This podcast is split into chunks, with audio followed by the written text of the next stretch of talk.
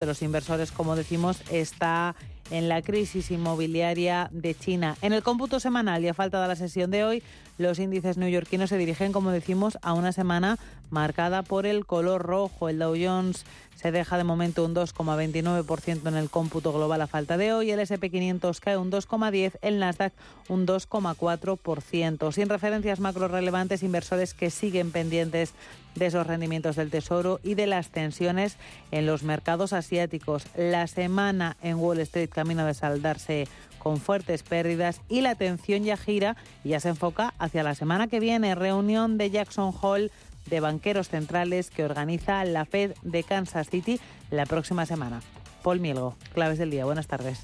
¿Qué tal, Alma? Muy buenas tardes. Eh, así es, eh, mm, Wall Street podría encadenar eh, su tercera semana de caídas después de cuatro días con el de hoy de pérdidas. Los índices ceden más de dos puntos porcentuales desde el lunes y el índice de small caps, de pequeñas y medianas empresas, el Russell 2000, cede más de un 3% en la semana, por primera vez eh, debajo de eh, la media de 200 sesiones desde eh, junio de 2023 y un cierre hoy por debajo de ese nivel sería la primera vez desde mayo, desde principios de mayo de 2023. Así pues, eh, pesimismo en eh, Nueva York. Eh, el Nasdaq Composite también está camino de encadenar su tercera semana consecutiva de caídas por primera vez desde diciembre. hoy sufren especialmente las acciones chinas que cotizan en Nueva York ante el miedo a una recesión en el gigante asiático y sus problemas en el sector inmobiliario que se están trasladando al sector financiero. Gigantes del comercio electrónico como JD.com y Alibaba, el fabricante de vehículos eléctricos NIO, también están cayendo entre un 2 y un 5%. Destaca también la fuerte caída del gigante de cosméticos Estee Lauder. Sus títulos se desploman más del 6% después de rebajar sus previsiones para el conjunto del ejercicio, a pesar de que ha presentado unos resultados trimestrales mejores de lo estimado por los eh, analistas. Entre los eh, blue chips de la bolsa americana, vemos que Microsoft está ejerciendo el principal lastre en el Dow, con una caída del 1,4%. Caterpillar, Johnson Johnson, Apple, Intel, American Express y Boeing también eh, forman parte del grupo de valores perdedores. Entre los ganadores destaca a Walmart con una subida cercana al 2%. El gigante de la distribución publicaba ayer unos eh, resultados eh, mejores eh, de lo esperado, lo que daba cierto optimismo en cuanto al consumo en Estados Unidos.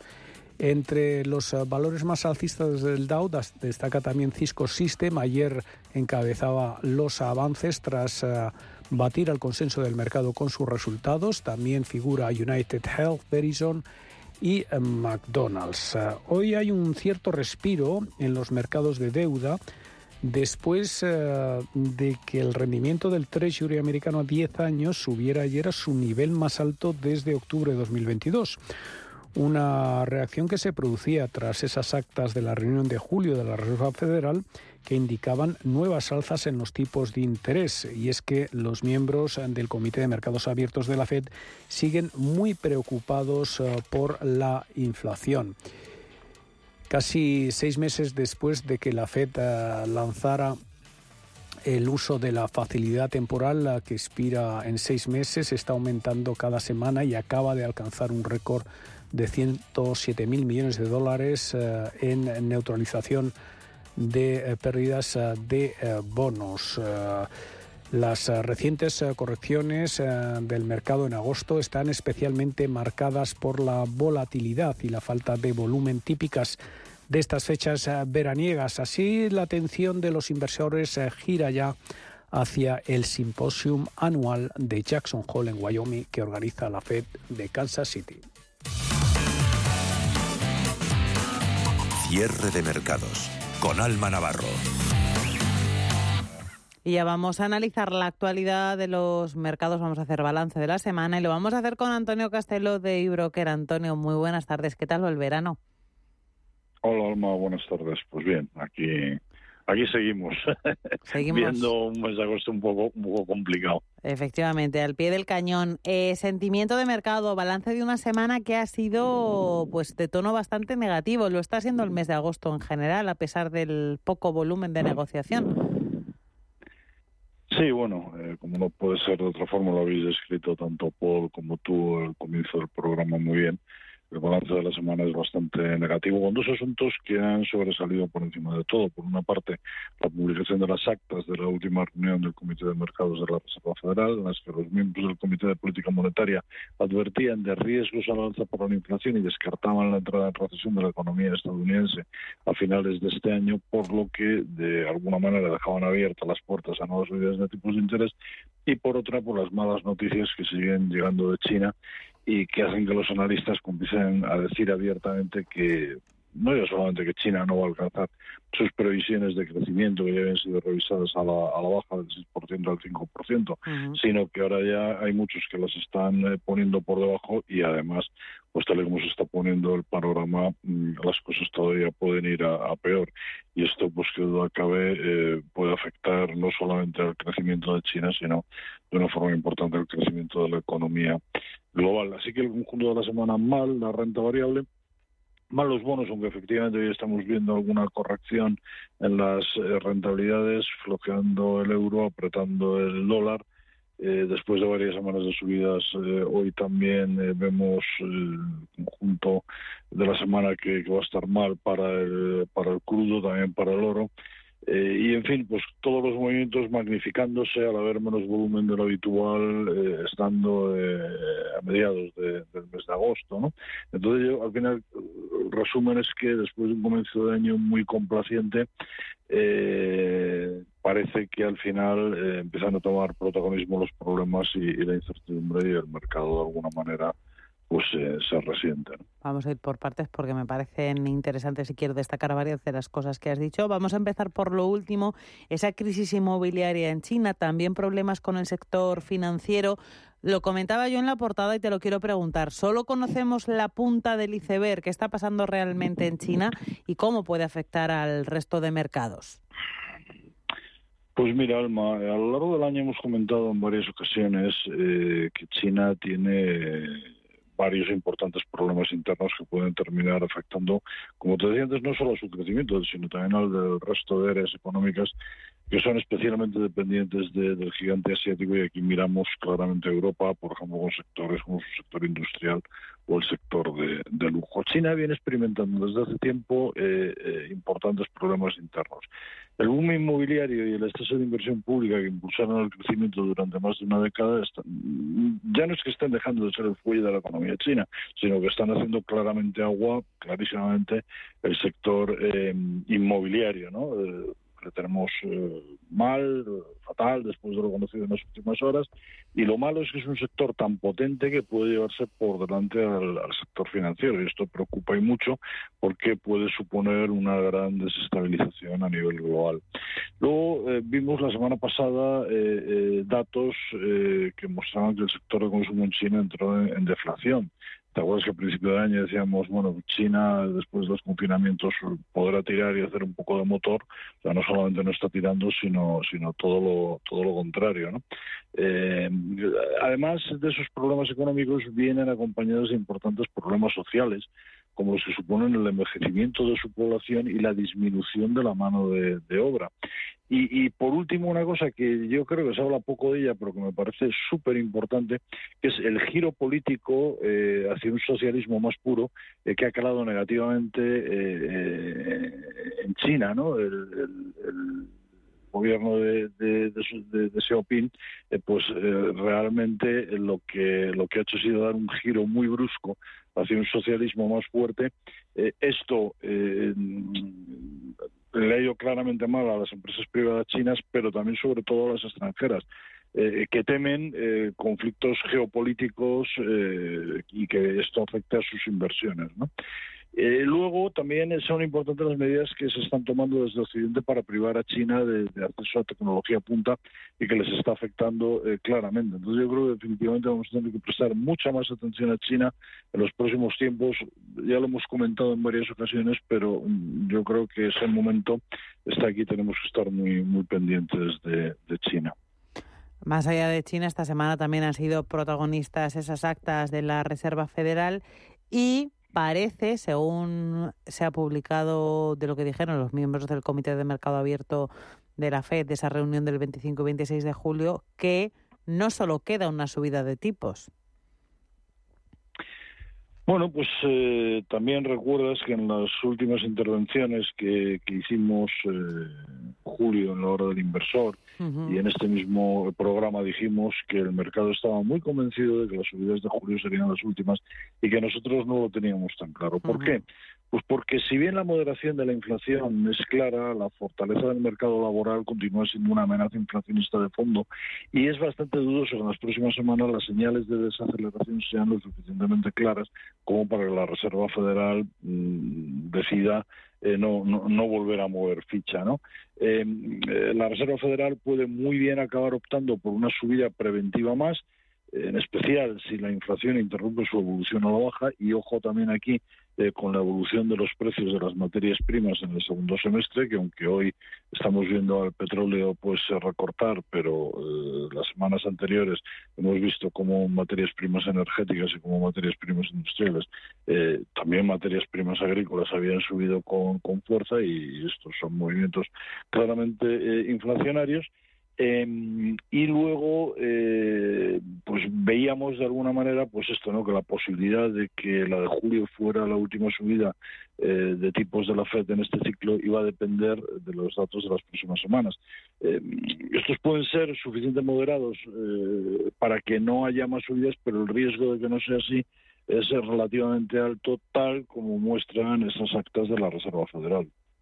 Más allá de, eso, estabas hablando de la fortaleza del mercado de trabajo. Yo te quiero preguntar, porque ya hay muchas voces que se orientan en esa dirección, si es que la Reserva Federal está adelantando nuevos repuntes de la inflación en la segunda mitad del año, después de este momento de valle, podríamos decir. Bueno, yo creo que lo que la, Reserva Federal está dando a entender es que la inflación, especialmente la subyacente, va a ser persistente eh, pero sobre todo eh, porque la economía americana se sigue mostrando fuerte y, resistente, ¿no? Vamos a ver si añaden algo más la semana que viene en la, reunión de, los bancos centrales en Jackson Hole eh, que nos ayude a ver por dónde van, pero mm, para mí el mensaje para mí el mensaje fue ese, o sea, no, mm, no ven cerca ahora mismo una recesión, eh, todavía a pesar de las subidas de tipos de, de interés tan continuas y tan fuertes que han hecho, eh, y sin embargo sí que ven que, bueno pues que, todavía hay mucha fortaleza y que por lo tanto pues esto puede generar eh, tensiones inflacionistas sobre todo la parte de la inflación subyacente. Has citado también al principio esa situación del mercado de renta fija, rentabilidades de los bonos disparadas. Es verdad que era una, es una tendencia que venimos observando tiempo, pero esta semana eh, pues se ha producido un movimiento bastante brusco. No sé si podemos hablar de sobrereacción. Bueno, sí, efectivamente se han ido eh, a, máximos en muchos casos. No, bueno, siempre se dice que el mercado de renta fija es más estricto que el de renta variable ante posibles cambios eh, macroeconómicos, ¿no? Como te decía al principio, están corrigiendo algo, pero el conjunto de la semana deja las rentabilidades de los bonos, especialmente los plazos largos, eh, cerca de, los máximos. ¿no? ¿Qué significado puede tener esto? pues que a corto plazo, donde también las rentabilidades han subido, pero no tanto, quizás se piensa eh, más en una subida de en una subida de tipos más eh, lo que estábamos comentando antes no pero sin embargo sí que estamos viendo que se aplana la curva en los en los plazos de 5 y 10 años no eh, con lo cual quizás el mercado lo que empieza a descartar es una fuerte recesión que era lo que se temía hace meses cuando la curva estaba completamente eh, invertida, inclinada y además invertida, y quizás ahora eh, el, mercado empieza a ver eh, esto que te digo, ¿no? Probablemente va a haber una subida de, tipos más y ahí se va a quedar y la parte digamos larga de la curva pues lo que vamos a ver es que va a empezar eh, poco a poco a, coger inclinación y, y, a, evolucionar, digamos, lo que es una forma normal, tipos más altos en los plazos en los plazos más largos. Esto, pues bueno, pues puede indicar eh, la persistencia de, de una inflación durante durante más tiempo. Antonio, otro asunto que es verdad que ha quedado un poco desdibujado con las últimas novedades en China, también con el tema de la Fed, la temporada de resultados ahora ya sí que está llegando al final, resultados del segundo trimestre del año, pero las empresas que han presentado esta semana eran importantes por su vinculación con el comportamiento del consumidor. Sector minorista han presentado Walmart, Home Depot, Target y todas con muy buenas perspectivas y con muy buenos números. Pues efectivamente, tienes un argumento a favor de lo que intuye la Fed, ¿no? Nada de recesión y todavía a pesar de las fuertes subidas de tipos, pues fortaleza de la economía. Walmart incluso se ha permitido mejorar la guía para el conjunto del año. Bueno, Home Depot eh, no ha estado tan bien, pero tampoco ha estado mal y Target quizás ha sido un poquito la más floja, ¿no? Pero con todo, pues en general bien. Y fíjate que, que se termina la campaña de, de resultados, apenas quedan creo que unas 30 compañías del SP500 por publicar, eh, la caída media del beneficio por acción es del 6,4%. Al principio de temporada se esperaba una caída del 8,9%. Eh, de todas las compañías que han publicado, más del 80% han mejorado eh, las previsiones del mercado. Apenas un 5% lo han dejado en empate y el resto han decepcionado. O sea, como es mayor porcentaje de compañías mejorando previsiones, ¿no?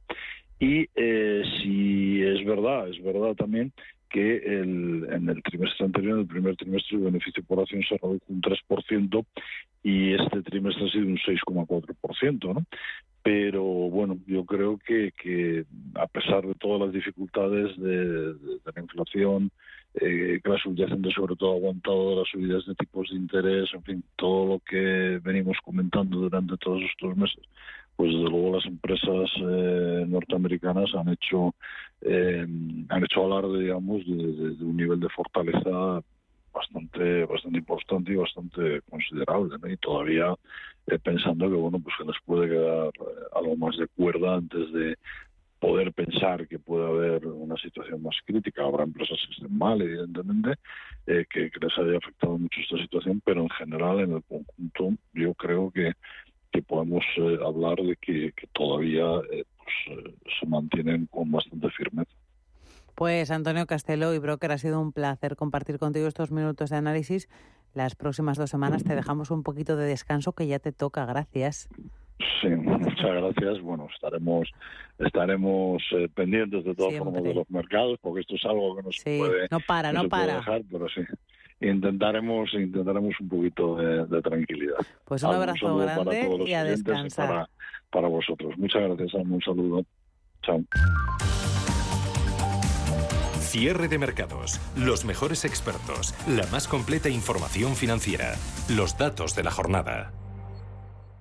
¿Buscas un broker para operar en el mercado americano? Opera con eBroker al alza o a la baja, con plataformas de trading avanzadas y la garantía y solvencia que solo un broker español especializado en derivados puede ofrecerte. Abre ahora tu cuenta demo totalmente gratis y pon a prueba tu trading. eBroker.es, reinventando el trading.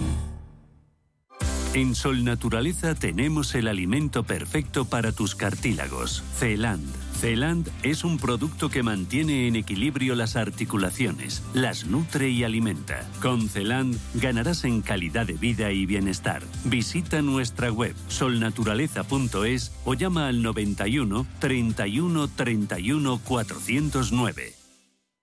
Convocamos la segunda edición de los premios Radio Intereconomía para reconocer el liderazgo de las empresas y la industria en nuestro país. Premios a las categorías de innovación, impacto, sostenibilidad, excelencia y liderazgo. ¿Quieres formar parte de ellos? Infórmate en premios.intereconomía.com.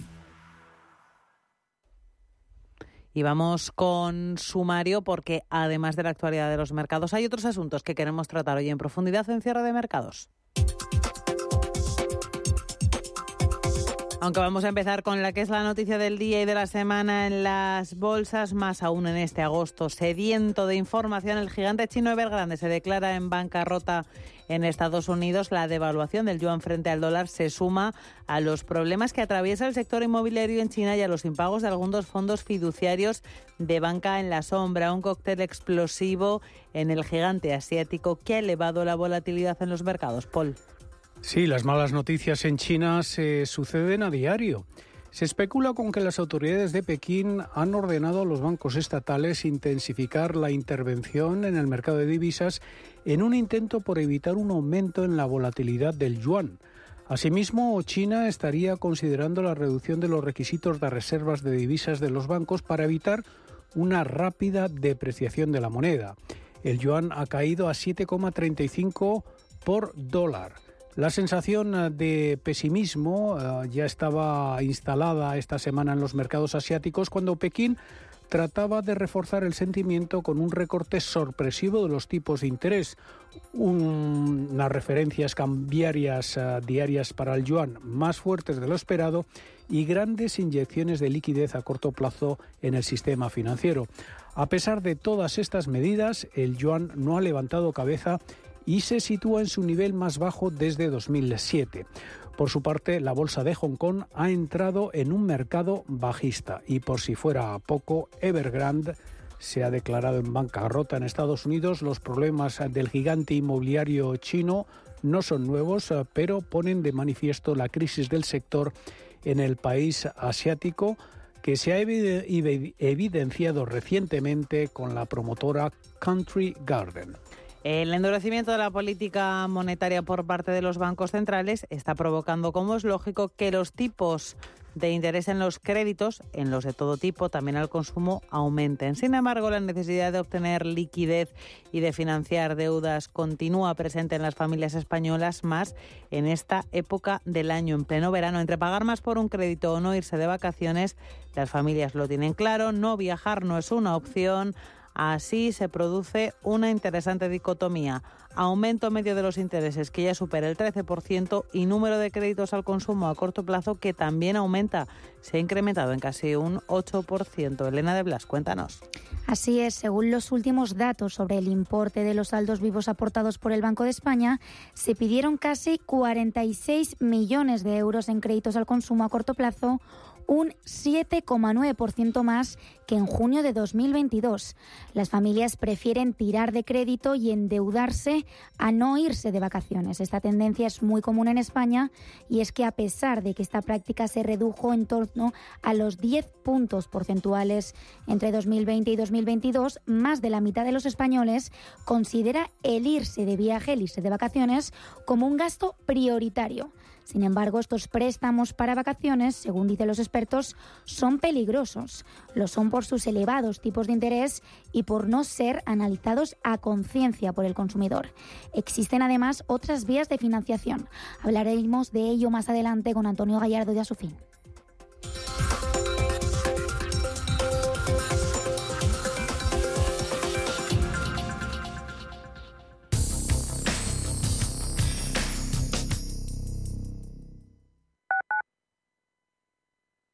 Inversiones inmobiliarias Grupos Eneas, cesiones de créditos, inmuebles en rentabilidad, compra, reforma y venta, rentabilidades hasta el 12%. Infórmese en el 91 639 0347 o en info@eneas.com. Inversiones inmobiliarias Grupos Eneas.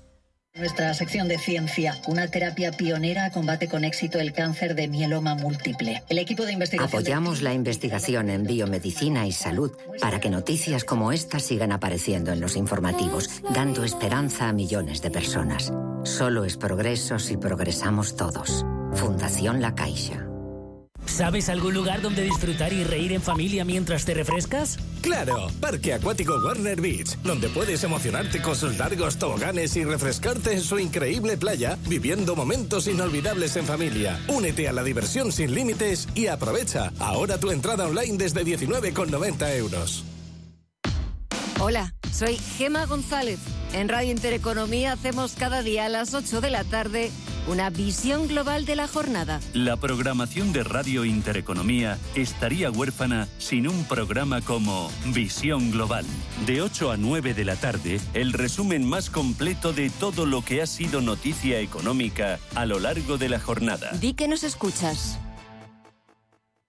La vida está cambiando y la economía también. ¿Has escuchado términos como Bitcoin, Ethereum, NFTs, Web3 y aún no sabes bien qué significan? En My Economy te lo explicamos. De lunes a viernes de 3 a 4 de la tarde con Pedro Fontaneda en Radio Intereconomía.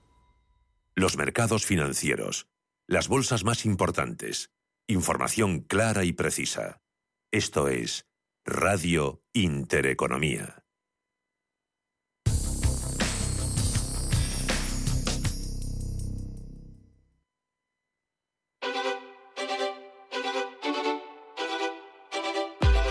En cierre de mercados, la actualidad en tiempo real. Grupo ACS patrocina este espacio. Hoy se espera una sesión de mayor volatilidad de lo habitual en el IBEX 35 porque hay vencimiento mensual de los contratos de derivados sobre índices en la bolsa española, lo que como decimos siempre aumenta la volatilidad del índice, sobre todo ahora por la tarde justo antes de que se produzca el vencimiento. En tiempo real tenemos al selectivo madrileño dejándose un 0,71% hasta los 9.209 puntos. Ha marcado máximos del día en los 9.273 y mínimos los ha marcado por debajo de los 9.200, concretamente 9.192 puntos. Hoy pocos valores están esquivando los números rojos a estas horas de la sesión.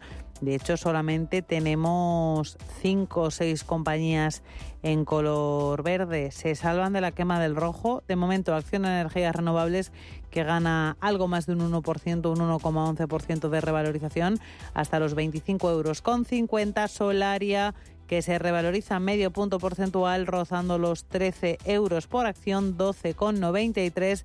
Endesa sube un 0,38 hasta los 18 euros con 60. Rebella ganancias del 0,31 hasta los 14 euros con 60 y en tablas tenemos a Enagas y a Iberdrola. En negativo el resto de valores lidera caídas Fluidra que se deja más de un 3% hasta los 20 euros con 58 inmobiliaria colonial que pierde un 2,32 hasta los 5 euros con 25 ArcelorMittal pierde un 2,28 y marca 23 euros con 55 vamos precisamente hablar de alguna de estas compañías, de Amadeus, que ha finalizado la primera parte de su programa de recompra de acciones tras adquirir un total de 4,93 millones de títulos entre el 6 de junio y el 17 de agosto, lo que supone el número máximo y representa un 1,094 del capital de la sociedad en tiempo real. Amadeus se deja un 1,39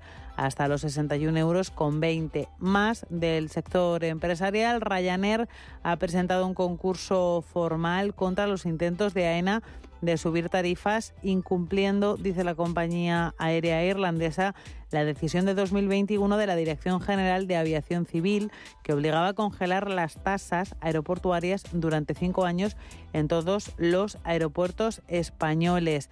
Tenemos en tiempo real AENA dejándose un 0,97% hasta los 138 euros con 50. Y terminamos con el fabricante de automóviles alemán Mercedes-Benz que ha retirado 231.200 vehículos del mercado chino debido a unas bombas de combustible que habrían estado defectuosas. Vamos a ver cómo se está comportando Mercedes-Benz en tiempo real. La compañía está cayendo un 1,30% hasta los 66 euros con 64 en la bolsa de Frankfurt.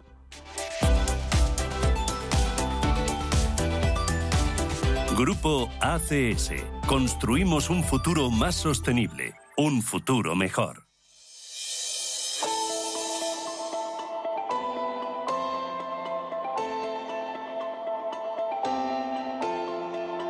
Expansión y ciclo.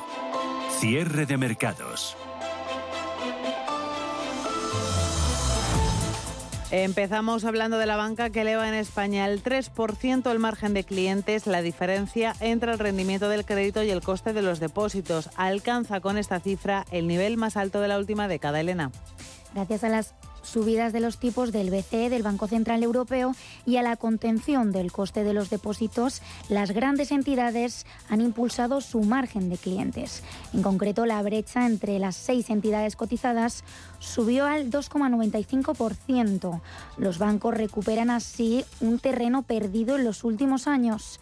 Un periodo muy duro para el sector con una política monetaria ultra expansiva que situó los tipos de interés en cero o negativo.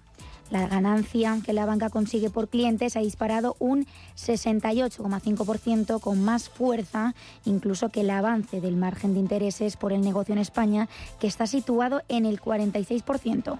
Otros factores claves para este incremento han sido el encarecimiento del crédito y del Uribor. En política arranca la carrera hacia la investidura, un camino incierto que tendrá al rey como protagonista con la ronda de consultas que iniciará la semana que viene. Empezará el lunes día 21 de agosto.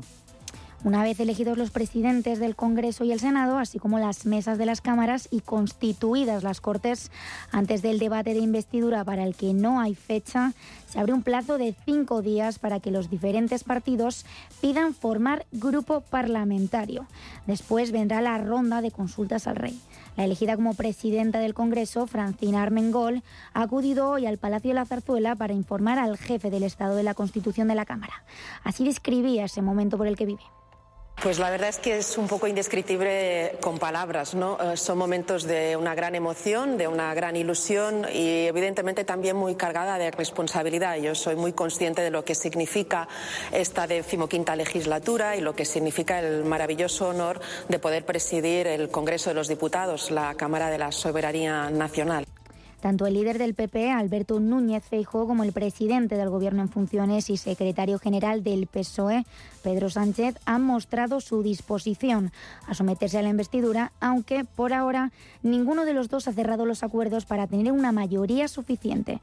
Si es cierto que, a priori, Sánchez tiene más opciones tras el acuerdo alcanzado con Esquerra y Junts para la mesa del Congreso, aunque su presidenta cree que aún queda camino por recorrer.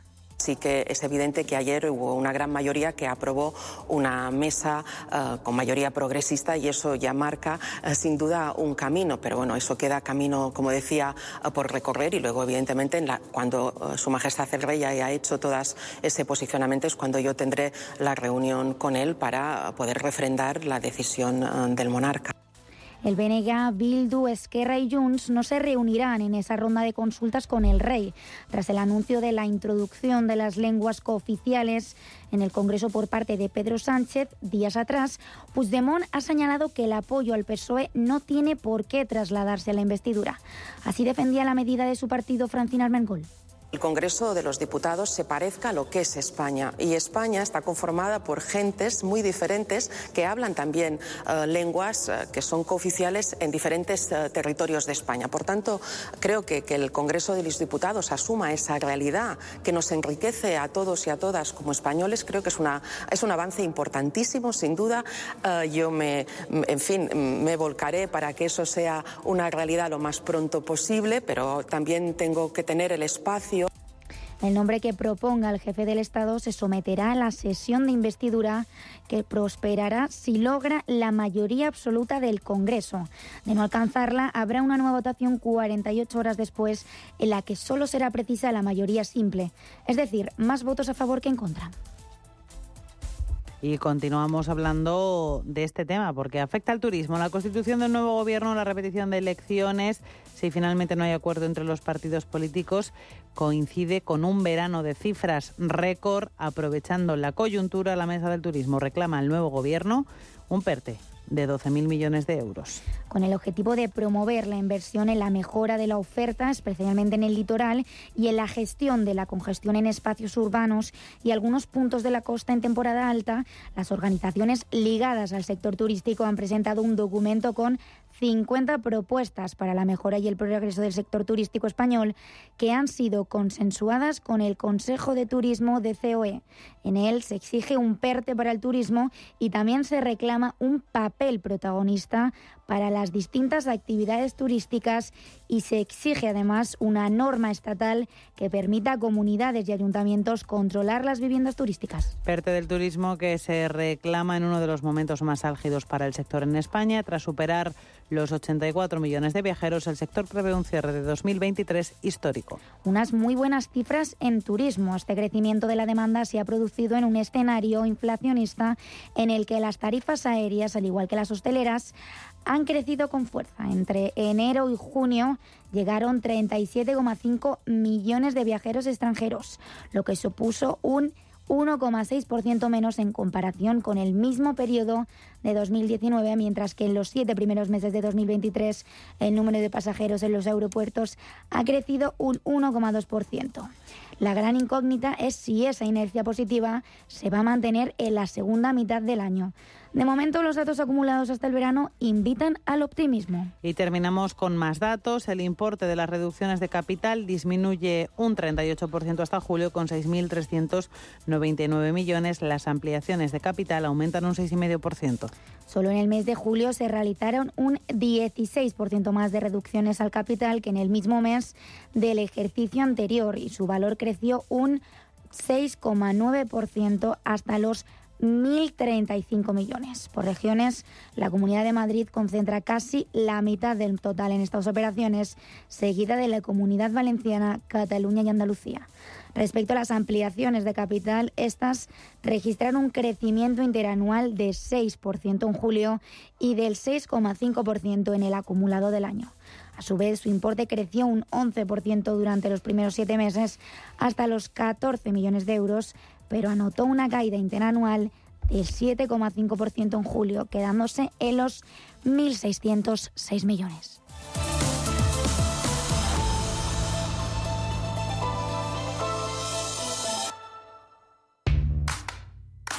El trading no tiene por qué ser complicado. Si lo tuyo es la sencillez, invierte con Multis en el broker IG. Para abrir una posición solo tendrás que elegir el multiplicador deseado y listo. Estarás dentro del mercado. Ábrete cuenta en IG.com. El trading de estos instrumentos financieros está asociado a un riesgo elevado.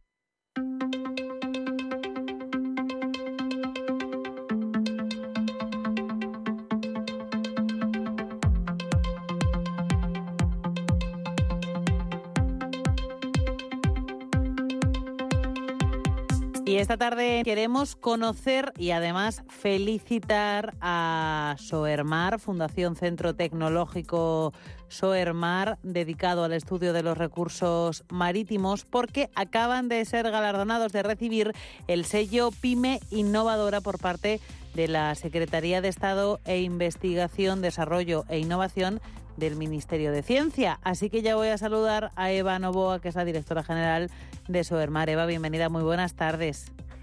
Hola, buenas tardes. Muchísimas gracias por eh, la enhorabuena. Eh, ¿Qué significa para vosotros haber conseguido este sello que además tiene validez hasta 2025, he leído, ¿no? Sí, es un, algo que perseguíamos desde hace tiempo. Es el reconocimiento a todos los proyectos que hemos conseguido eh, financiación en el programa Marco, ¿no? desde el séptimo programa Marco y a día de hoy en el programa Marco actual que tenemos en Europa, pues que las pymes estén representadas y que participen en proyectos con grandes empresas y que traigamos financiación europea para acá, para España, para hacer proyectos del sector naval, pues es todo un hito. Y este sello responde a, a esos cuatro proyectos que a día de hoy tenemos concedidos en el programa marco de Horizonte Europa. Si te parece, ahora hablamos de esos cuatro proyectos más pormenorizadamente, pero antes te quiero preguntar qué habéis tenido que demostrar para conseguir este sello, este distintivo. Pues para demostrarlo hemos tenido que precisamente eh, mostrar los proyectos innovadores de investigación, de desarrollo e innovación con los que en estos años, en los últimos tres años, pues hemos participado. Eh, a mí me gustaría que no se asustaran las empresas. Esto es un pequeño ejemplo. Yo animo a todas las pymes que seguro que hacen mucha innovación y que a veces no son conscientes de que lo hacen, a que mm, busquen y que busquen ayuda para definirlo. No todo es proyectos europeos. Nosotros hemos tenido suerte, quizá eso es lo más difícil, pero también puedes tener proyectos nacionales. Y entonces hemos demostrado eso, nuestro carácter innovador. A veces para nosotros lo que hacemos día a día cotidianamente no es innovador, pero cuando nos ponemos en manos de un experto en estas eh, temáticas de I+D y de innovación y nos echa una mano y eso tiene muchas ventajas para la pyme en estos tiempos tan difíciles que tenemos que superar. Y, yo animo, ¿eh? Tiene unas ventajas muy interesantes. Está claro que sí. ¿Qué importancia tiene para vuestra sociedad eh, dedicada al estudio de los recursos marinos la palabra investigación y la palabra I+D?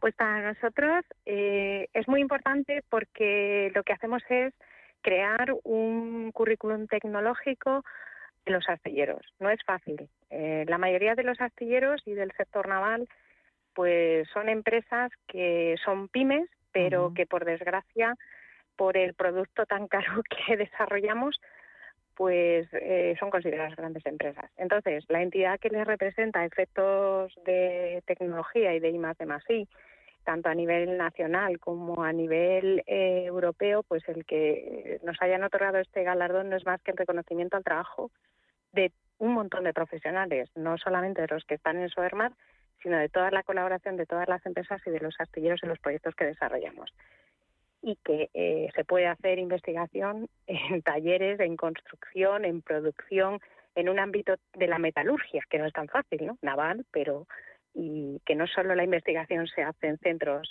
de bata blanca que llamamos nosotros, sino que ellos nos ayudan y, eso es muy importante. Me gusta que destaque dos cosas, Eva. Por un lado, que los astilleros son pymes, también son pymes, y por otro lado, que un sector que podemos considerar mm, de forma errónea que está un poco, mm, eh, que es poco innovador, pues sí que lo es. Entonces me parecen dos tabús rotos importantes. Sí, sí, yo creo que eh, la investigación, el desarrollo y la innovación eh, es algo que tenemos que llevarlo a lo cotidiano de nuestra vida, ¿no? No es en el ámbito industrial, en el empresarial. Es una inversión, no un gasto. Siempre lo he dicho. En el mundo empresarial debemos invertir en investigación, desarrollo e innovación tiene muchas ventajas. La más importante, la competitividad que nos va a dar. Y desde luego en España, en nuestra industria, en todas, no solo en el sector naval, hay muchas empresas que innovan, que investigan y que desarrollan. Y los centros tecnológicos están, y estamos, en la parte que me toca del naval, pues para mm, al servicio de la industria, no para investigar cosas que no llegan a la realidad, ¿no? Me encanta que los proyectos de investigación y desarrollo sean tangibles y que luego, mm, bueno, pues cada vez que salga un barquito, bueno, digo barquito, me van a regañar en un barco, un buque, de todos los tamaños, pues se lleva algo eh, de la innovación y del pensamiento, del conocimiento, de la investigación, desde el ingeniero de oficina técnica que lo desarrolla, con la colaboración de un montón de tipos de empresas, hasta el soldador que hace que eso sea real. Te quería preguntar, eh, Eva, si es la industria naval española puntera a nivel europeo, porque conocemos poco de ella. Claro, es, eh, bueno, pues tengo que decir que sí. España hace unos buques eh, en muchos ámbitos muy relevantes, ¿no? Hablar de, alguien me dice, a ver, ¿qué tecnología naval? es muy difícil. no hay una única tecnología naval. O sea, los buques ahora tienen un hándicap importante. De estos, estos cuatro proyectos que te comentaba europeos, estamos trabajando firmemente en el tema de las emisiones, ¿no? Los combustibles alternativos, el hidrógeno, el amoníaco. Estamos desarrollando pilas con tecnólogos especializados de manera que los astilleros puedan desarrollar nuevos prototipos de buques que lleven implementada esta tecnología. El sector naval es un sector en el que se investiga, se desarrolla y se innova eh, de manera conjunta es inviable. Un buque es una isla donde se tiene que resolver todo y, no podría un astillero hacer los proyectos innovadores si no contáramos con un montón de empresas, ¿no? Entonces, a nivel internacional, pues hacemos buques realmente con una tecnología española muy importante. O sea, somos muy buenos desarrollando nuevos prototipos. Cuesta mucho porque tenemos pocos recursos, y, sí que eh, hay campo, campos como, por ejemplo, el campo del, todo el mundo cuando le preguntas del sector naval, todo el mundo piensa que los únicos buques que hacemos son pesqueros. Pesqueros somos muy relevantes, ¿no? Tenemos atuneros, arrastreros, podría hacer. Cada buque, dependiendo de la tipología que estamos hablando, tiene líneas distintas de tecnología a implementar. Líneas que pueden ser horizontales como específicas. La parte del diseño naval, que, que somos muy buenos, que hay ingenierías en este país que hacen barcos increíbles, o sea, increíbles, eh, buques de pasaje, por ejemplo. Cuando uno se monta en un crucero, piensa nunca nunca piensa que se ha hecho en España, ¿no? cada vez que cogemos un barco, claro, cada vez que cogemos un, ferry que nos traslada desde Valencia a Mallorca, eh, esos barcos se han hecho en España. Eh, hay infinidad de ejemplos y bueno, hace no, mucho Balearia sacó el Eleanor Roosevelt, que es uno de los barcos más novedosos, pero podría nombrar eh, de cada astillero hemos hecho buques que hoy en día son buques de la insignia, eh, buques de escuela, buques a vela, que eso es increíble en este tiempo, bueno, con una categoría de diseño espectacular que se han hecho en construcciones navales Freire, eh, astilleros Zamacona en el País Vasco, astilleros de Murueta. Es que tenemos una riqueza, astilleros de reparaciones. Eh, prácticamente en Canarias eh, están las reparaciones, el mayor número de reparaciones de plataformas petrolíferas, que es algo que muy poca gente sabe, ¿no? Es muy.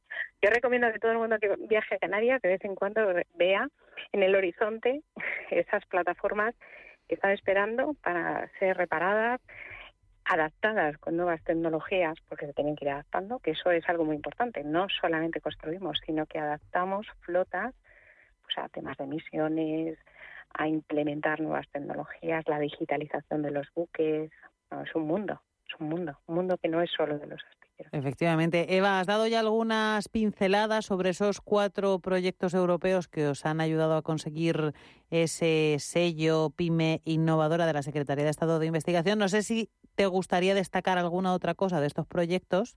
Bueno, yo en general me gustaría eh, trasladar a todas las empresas la importancia de participar en proyectos europeos. Hay muy pocas empresas españolas que, porque hay un, mucho miedo a dar ese salto, ¿no? Nuestros proyectos principalmente ahora están versando en temáticas energéticas. Claro, es quizá el tema de, del mes, ¿no? Del mes, del año, de los meses que llevamos, ¿no? Y lo que nos queda de año eh, también, yo creo. Y lo que nos queda, efectivamente. A partir del 1 de enero del 2023 entra en vigor un, bueno, pues algo parecido a lo que eh, si recordáis, eh, pasó con los coches. Los coches hay unas letras que llaman A, B, C. Bueno, pues esto en un futuro inmediato entrará en los buques. ¿no? Y eso es muy importante, porque nadie se para a pensar lo que mueve el sector, el transporte naval, ¿no? Ya no es solo el buque, sino la mayoría de, lo que comemos se transporta por buque. Entonces, claro, hay que reducir esas emisiones, hay que investigar y de eso van estos proyectos, ¿no? Estamos trabajando en desarrollo de pilas eh, de combustible que utilicen hidrógeno. Estamos con, o sea, tú puedes tener una pila pero eso no llega si metes una pila y ya está, hay que meter baterías. Como te decía, los barcos tienen que ser autónomos. El espacio es muy importante controlarlo porque es dinero. Al final, el espacio de carga no lo puedes ocupar para transportar. Entonces, tenemos que dar unos saltos cualitativos importantes en desarrollar la tecnología que modifique los sistemas propulsivos, pues porque nos tenemos que adaptar a esos requerimientos de emisiones de CO2. ¿no? Pues... en eso estamos trabajando, estamos trabajando en el amoníaco, bueno, podría daros aquí. En muchísimas cosas. Pues Eva, que todos se hemos aprendido contigo muchísimas cosas en estos minutos. Te vuelvo a reiterar nuestra enhorabuena por haber conseguido ese sello PyME innovadora, con lo que eso significa. Muchísimas gracias por darnos a conocer un poquito más sobre esta industria tan importante para el país, aunque a veces no la tengamos todo lo presente que deberíamos. Y nada, un placer compartir contigo estos minutitos. Eva Novoa, directora general de Sobermar. Gracias. Muchísimas gracias por esta oportunidad y desearos lo mejor.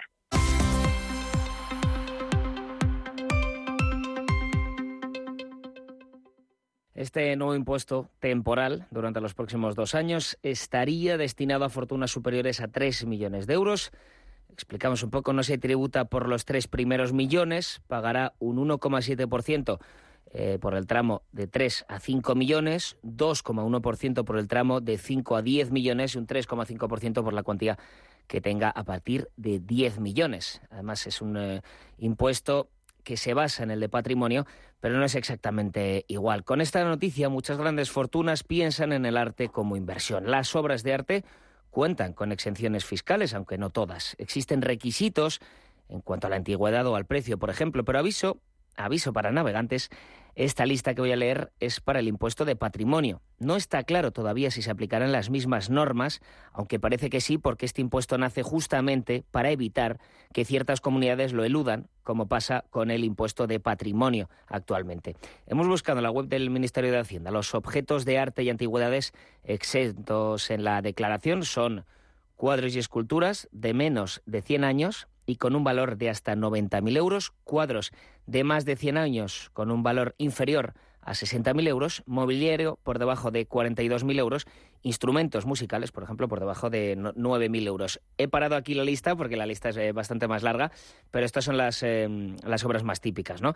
También quedan exentas obras cedidas a museos de forma permanente o por un periodo no inferior a tres años. Esto es muy interesante, porque si tienes obras con valores superiores a 90.000 euros, puedes cederlas y que no cuenten como tu patrimonio en el momento de pagar este impuesto. Por lo tanto, esto fomenta la compra de arte contemporáneo con un valor inferior a 90.000 euros. Hemos hablado hoy del tema con Carlos Suárez, es fundador de Shaisho, un mercado de arte contemporáneo.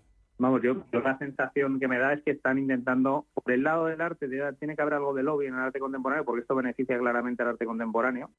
También has explicado que no hay en España cultura de declarar las obras compradas. Los coleccionistas intentan comprar cuando el artista no es eh, tan caro como puede llegar a ser. Tú cuando compras normalmente eres coleccionista, y estoy dando los coleccionistas más grandes, eh, incluidos. Eh, normalmente compras cuando el artista todavía no está muy hecho. ¿no? El gran coleccionista, hay muchos artistas que compran que para él son emergentes, y a lo mejor son artistas arco o base de lo que sea, ¿no? Y que los compra a 50.000 euros, a 100.000 y demás, y luego pasan los años, pues como le pasó a Damien Hirst, ¿no? O como le pasó a Caus, ¿no? Eh, y luego los compra y con el paso de los años se valen millones, ¿no? Que ahí es donde piensas, oye, pues ahí merece la pena declarar, ¿no? A nivel de registro, la propiedad de, la, de, de, oye, esta obra la tengo yo otra cosa que es interesante destacar son los bienes de interés cultural, obras que se consideran patrimonio del país por su importancia cultural o histórica y que están exentas de tributación en patrimonio. Existe, de hecho, una lista de estas obras, o sea que está muy claro cuáles son. Eso sí, son muy específicas y si quieres venderlas tienes que contar con la autorización de cultura.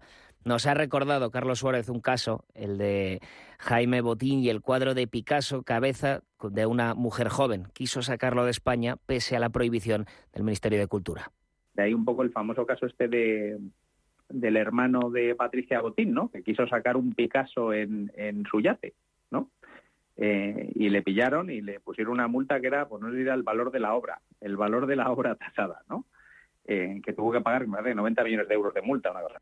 90 millones, 91 millones de euros de multa y el valor del cuadro según la última tasación era de 26 millones. Ya sabemos que eh, las tasaciones pueden variar eh, con el paso de los años. Por lo tanto, es interesante invertir en obras de menos de 100 años y con un valor en el momento de la compra de hasta 90.000 euros. O sea, arte contemporáneo y digamos, entre comillas, emergente. Y si tienes en propiedad obras de más de 100 años o con un valor de 100.000 euros para arriba, puedes evitar ser grabado por ellas si las cedes a un museo o colección por más de tres años. Radio Intereconomía. Eres lo que escuchas. ¿Por qué Agua Sierra Cazorla es única? El equilibrio de su manantial es único, el más ligero en sodio, la idónea para la tensión arterial, más rica en magnesio, calcio y bicarbonato. Y ahora Agua Sierra Cazorla con los refrescos saludables de verdad, sin azúcar y sin gas, más naranja y limón. Agua Sierra Cazorla, la única en calidad certificada. Si tu pasión es la caza, sueñas con el sonido del río mientras lanzas tu caña o simplemente disfrutas del campo y la naturaleza, este es tu programa. Caza, pesca y naturaleza. Todos los sábados y domingos de 7 a 8 de la mañana en Radio Intereconomía. Coordina Marcos Ruiz.